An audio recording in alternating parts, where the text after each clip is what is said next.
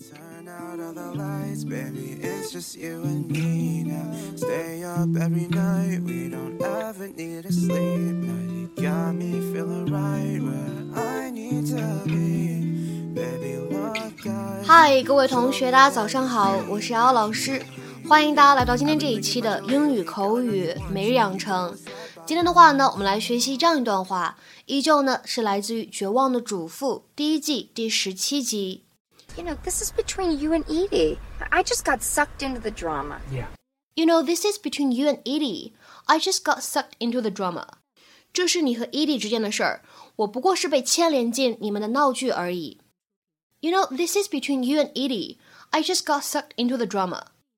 You know, this is between you and Edie.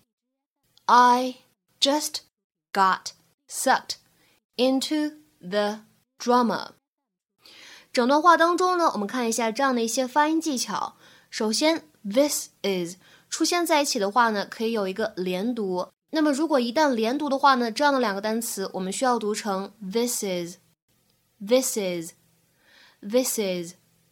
再来看后面，just got 这两个单词呢出现在一起的时候，可以做一个完全失去爆破，我们呢可以读成 just got，just got。再来看一下末尾的位置，当 got 碰上了 sucked into，那么这样的三个单词当中呢，其实会有一个不完全失去爆破，有一个完全失去爆破，还可以有一个连读。我们来分析一下，首先 suck 这样一个动词呢，它后面加上了字母组合 ed，那么这个 ed 呢发的是一个 t 的音，所以这样子的话呢，这个单词 sucked 它末尾呢就已经有一个完全失去爆破。在这个单词前面呢，再加上一个 got，就会出现一个不完全失去爆破，那么就是 got sucked。然后呢，后面加上一个 into，我们说这个 t 的音呢和这个 into 接在一起呢，可以有一个连读，所以呢，这样的三个单词 got sucked into，我们呢可以读成是 got sucked into，got sucked into，got sucked into。You know, this is between you and Edie. I just got sucked into the drama. I suppose I could tell her you threw yourself at me. You were lonely, you begged to have dinner, and I took pity on you. Well, excuse me, but that, that kind of makes it sound like it was my fault. You can't possibly blame me. I'm not the one who fired you. Right. You just chose not to tell me that Edie would be insanely mad if I went out with you. Slow down, you're driving too fast. You know, this is between you and Edie. I just got sucked into the drama. Yeah, I bet you tell yourself that all the time. What does that mean?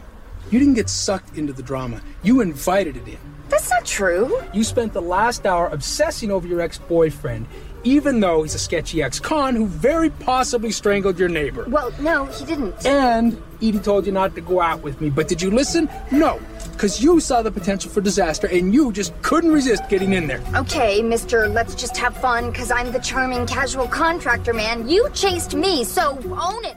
今天节目当中呢，我们就来重点学习一下这个视频当中出现的 somebody get sucked into something 应该如何来使用。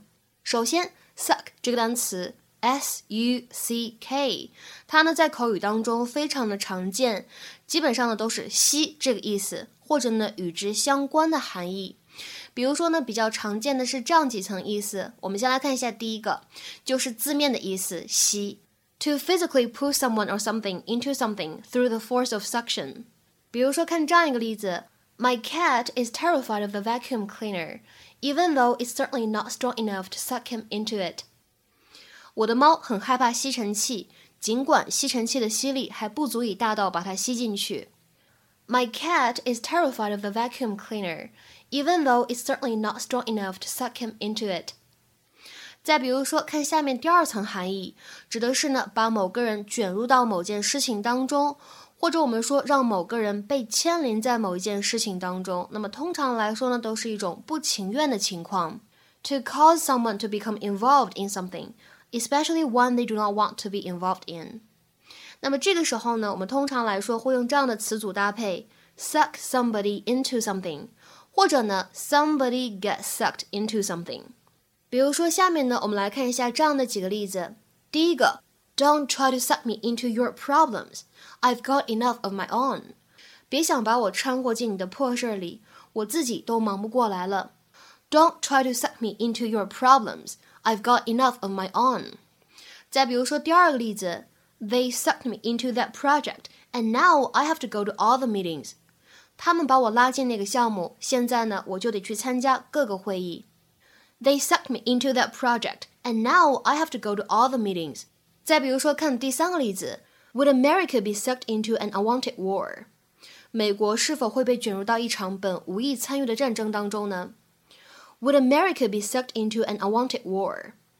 再比如说，这样一个短语呢，它最后一层意思可以用来指让某一个人呢感兴趣，吸引某一个人，或者说呢让某一个人呢能够全身心的投入到其中。 To interest or intrigue someone so as to fully engage them in something。比如说，下面呢来看一个非常有意思的例子。That mystery novel will suck you into the story as soon as you start reading. I promise. 我跟你保证，那本推理小说，你一开始读就会投入在其中，就会沉浸在其中。That mystery novel will suck you into the story as soon as you start reading. I promise. 那么今天的话呢，请各位同学尝试翻译下面这样一个句子，并留言在文章的留言区。Can you suck that bit of strawberry into your straw, or is it too big? Can you suck that bit of strawberry into your straw, or is it too big? 这样一个句子应该是什么样的含义呢？期待各位同学的踊跃发言。我们今天节目呢就先讲到这里，拜拜。With